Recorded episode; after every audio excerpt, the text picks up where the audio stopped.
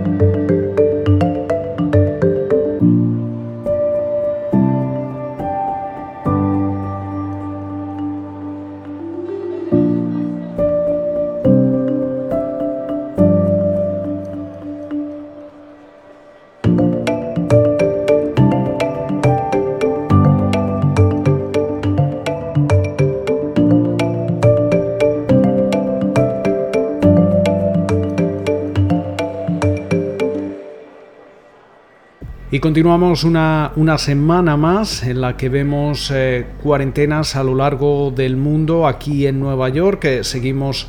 operando y trabajando desde casa. Tenemos eh, que recordar que la bolsa de valores en neoyorquina ha echado el cierre y todas sus operaciones se llevan haciéndose durante la última semana de forma electrónica. Eh, mientras eh, tanto, las eh, tasas de mortalidad por el coronavirus y también esas tasas de infección continúan aumentando en todo el mundo, dejando sobre todo también en manos de los gobiernos la decisión de tomar más medidas para detener la propagación de la, de la pandemia. Lo veíamos a lo largo de la semana pasada en esa reunión de emergencia de los eh, eh, jefes de, de gobierno del G20 que se reunían a través de una teleconferencia y daban a conocer cómo de momento se han inyectado cerca de 5 billones eh, con B de dólares en programas fiscales. Eso sí, estos programas son unilaterales y todavía falta por ver esa coordinación que sí que vimos durante la crisis de 2008-2009. Esta semana seguramente también vamos a, seguir viendo obviamente eh, volatilidad, pero quizá podría ser algo mayor eh, a medida que eh, no solo aumentan los contagios aquí en Estados Unidos, sino que también seguimos viendo ya cada vez más referencias macroeconómicas correspondientes al mes de marzo, que es cuando realmente estamos comenzando a notar los efectos económicos de esa, de esa pandemia. Especialmente vamos a estar muy atentos al dato de empleo del mes eh, de marzo. Eh, en estos momentos Estados Unidos eh, tiene la mayoría de los casos a nivel mundial supera ya a China, Italia, España y hasta el domingo por la mañana cuando estamos grabando este podcast se registrarán al menos 124.686 casos confirmados con más de 2.100 muertes según los datos que ofrece la Universidad Johns Hopkins. Ah, durante la, semana pasada también hay que recordar cómo Pese a que seguimos eh, viendo volatilidad, el Dow Jones cerraba con un balance semanal de eh, subidas del 12,8%. Estamos hablando de su mayor ganancia semanal desde 1938, mientras que el Standard Poor's 500 eh, ganaba alrededor de un 10,3%, registrando así su, su mejor semana desde 2009. Eh, mientras tanto, también el presidente de Estados Unidos, Donald Trump, firmaba el pasado viernes, justo al cierre del mercado, esa, ley de, estímulo, de alivio económico, una ley bipartidista de 2 billones con B de dólares, la, mayor jamás eh, aprobada por el Congreso. Estamos hablando de casi el 9% del PIB estadounidense en un esfuerzo por ayudar a los estadounidenses a combatir las eh, consecuencias económicas que está teniendo el COVID-19. Eh, el paquete de alivio incluye, entre muchísimas otras medidas, ese pago directo único a los estadounidenses por valor de 1.200 dólares eh, por individuo, 2.400 dólares eh, por matrimonio y 500 dólares eh, por hijo. Estas cifras van cambiando según los distintos ingresos sobre la renta correspondientes a 2019 o en su caso a 2018. el plan también incluye una partida de casi 500.000 millones de dólares con rescates directos para las aerolíneas, tanto comerciales como de carga que va a ser eh, supervisado por un inspector general que controle la, gestión eh, del, dinero eh, que va a distribuir realmente el Departamento del Tesoro en colaboración con la Reserva Federal, que toma un papel mucho más protagonista en busca de, de, aumentar el valor potencial de todos los préstamos de emergencia que realmente podrían llegar a alcanzar hasta los 4 billones de dólares. Sin embargo, el, inquilino de la Casa Blanca acompañaba la, rúbrica de, esa ley con, una nota donde aclaraba cómo su administración pretende interpretar esa legislación en, lo que al poder que va a tener este inspector general. Industrias eh, como el comercio minorista, los hoteles, los viajes, salas de cine y manufacturas eh, se están preparando para aprovechar los distintos eh, préstamos, subvenciones, eh, desgrabaciones fiscales y, otras asistencias que ofrece esta legislación y mientras tanto, también recordar que dentro de esos 500.000 millones de dólares hay 50.000 millones de dólares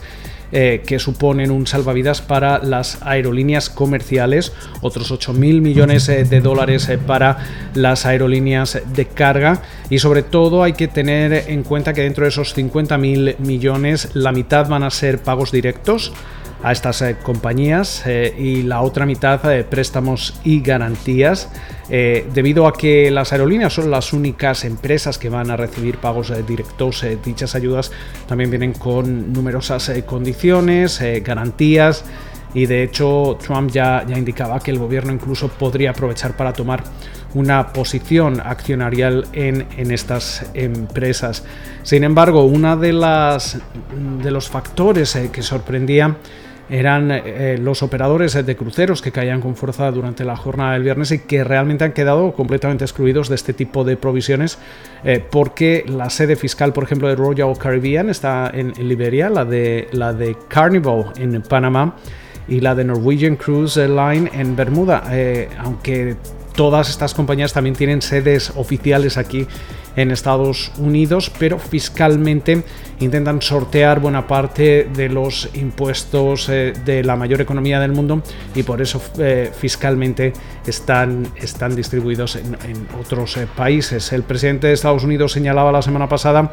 que iba a tratar de resolver algo para, para intentar ayudar a una de las industrias que más está viendo afectada por esta, por esta situación, pero reconocía que es muy difícil otorgar eh, préstamos, eh, sobre todo préstamos federales a, una empresa cuando sus eh, sedes fiscales se encuentran en, un país distinto. es por ello que recomendaba a estas compañías hacer cambios en esos esquemas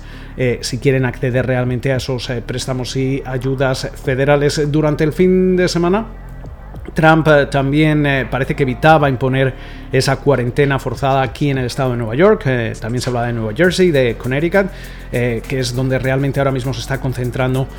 buena parte de las infecciones. algo que de todas formas eh, hubiera supuesto un, enfrentamiento con los gobiernos estatales que son los que realmente tienen potestad en estos eh, menesteres, eh, pero sin embargo sí que se han impuesto restricciones de viaje para los que estamos en alguno de esos tres estados. el informe de empleo, como comentábamos, del mes que estamos a punto de finalizar aquí en Estados Unidos,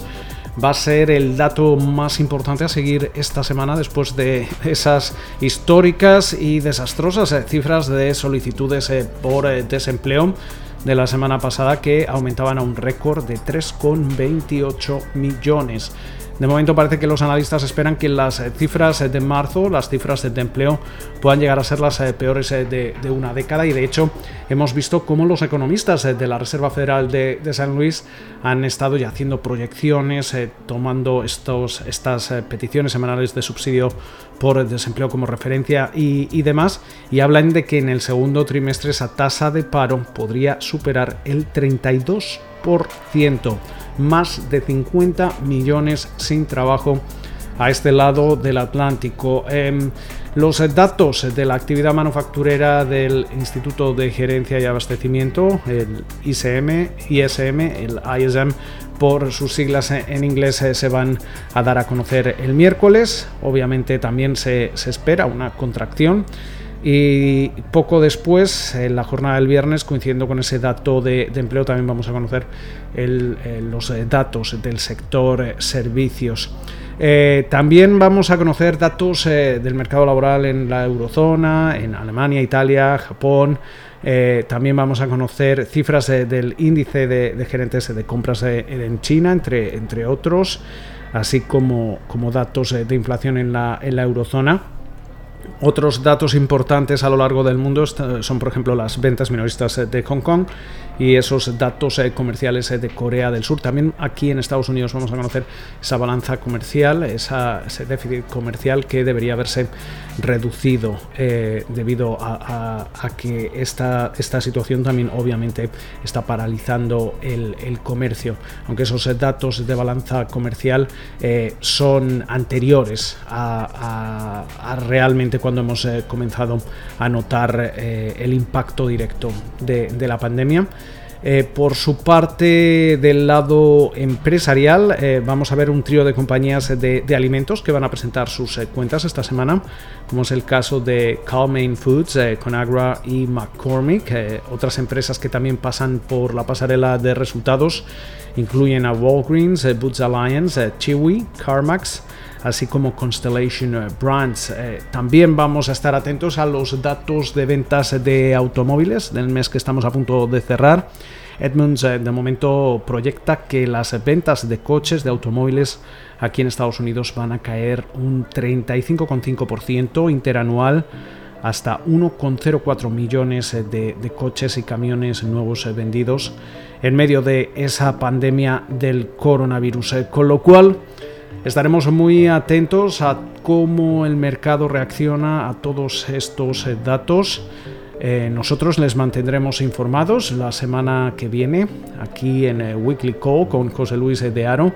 Cuídense, eh, manténganse en sus casas en la medida de, de, lo posible y como de costumbre nos escuchamos en siete días aquí en Weekly Call con José Luis de Aro.